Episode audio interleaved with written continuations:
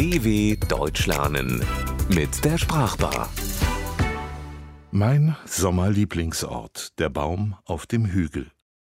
Mächtig steht sie da, die alte Stieleiche, und schaut von ihrem Hügel ins Land. Dort kommt mir so mancher unverhoffte Gedanke. Da steht er, mein Baum, meine Eiche.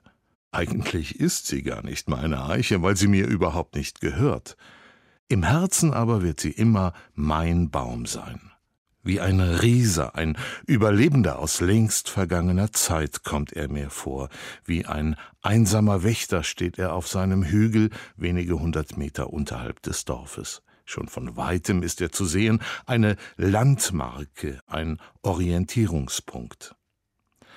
Rund 200 Jahre mag er inzwischen zählen. Er steht dort wohl nur, weil zu Beginn des 19. Jahrhunderts, als er noch ein Sprössling war, Rehe vergaßen, mit ihm ihren Hunger zu stillen. Auf einem der südlichsten Höhenausläufer des Oberbergischen Kreises steht mein Baum. Bald kommt die Grenze zu Rheinland-Pfalz. Schemenhaft deutet sich einige Kilometer Luftlinie weiter das tief einschneidende Tal der Sieg an, bevor die Berge ansteigen hinauf zum hohen Westerwald. Dort hat mein Baum also seinen unverrückbaren Standpunkt mit Panoramablick. Von dort sieht er gern den Frühling weit übers Land schreiten, der ihn regelmäßig aus eisiger Wintermacht befreit. Dort lauscht er den vielen Geschichten, die ihm laue Sommerwinde zuflüstern. Dort stünd er im Herbst unter der brachialen Gewalt schwerer Stürme, die immer wieder versuchen, ihn zu bezwingen. Schadlos blieb er dabei keineswegs. Drei Jahrzehnte ist es her, dass ein Sommerorkan einen seiner drei vertikalen Hauptäste abriss. Seitdem wird er statisch ungleich belastet. Gefährlich. Deutlich sind seine Narben zu sehen, und manche werden nie mehr verschwinden. Doch wie es scheint, kann ihn nichts umhauen, meinen Baum ob er wohl noch in die Unendlichkeit wächst, wie ich als Kind dachte. Ein guter Freund aus längst vergangenen Tagen ist er, und wie es scheint, kann der Zahn der Zeit auch seinen Wurzeln nichts anhaben. Getränkt wird er aus geheimnisvollen, tief verborgenen Quellen. Generation um Generation suchte unter seinem Kronendach Schutz und Schatten, Bauern machten Pause bei der mühsamen Feldarbeit, Familien ein Picknick. Und bis vor einigen Jahren wurde hier in sicherem Abstand traditionell das Osterfeuer entzündet. Mein Baum hat erlebt, wie schnell Menschen kommen, er weiß, wie schnell sie selbst und ihre Pläne von den Winden der Zeit verweht werden. Und jeder, der sich je zu ihm gesellte, fand hier einen guten Ort, Tiere auch, Kühe, Arbeitsochsen, Ackergäule, das Wild.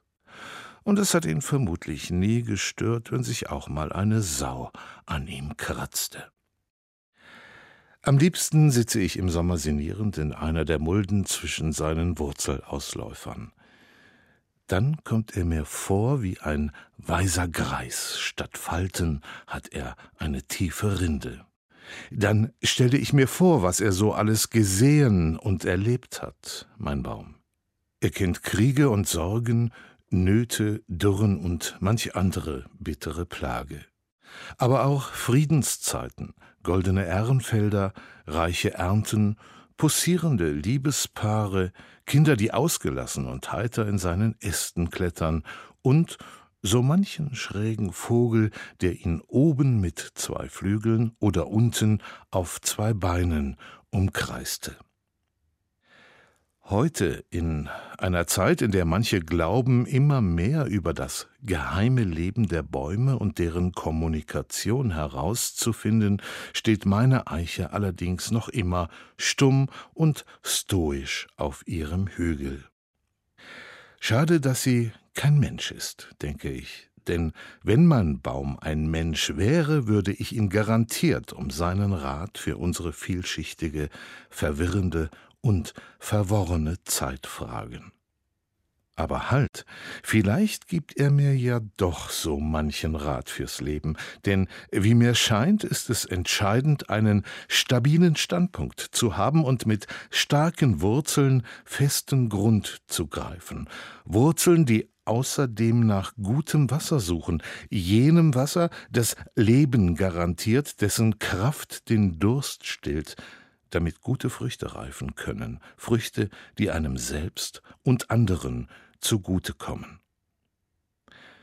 Und während an diesem Sommerabend laue Sommerwinde noch einige verirrte Schäfchenwolken heim ins Dunkel treiben, lasse ich ihn für diesmal zurück, meinen schweigsamen, aber dennoch so mitteilsamen Baum auf dem Hügel.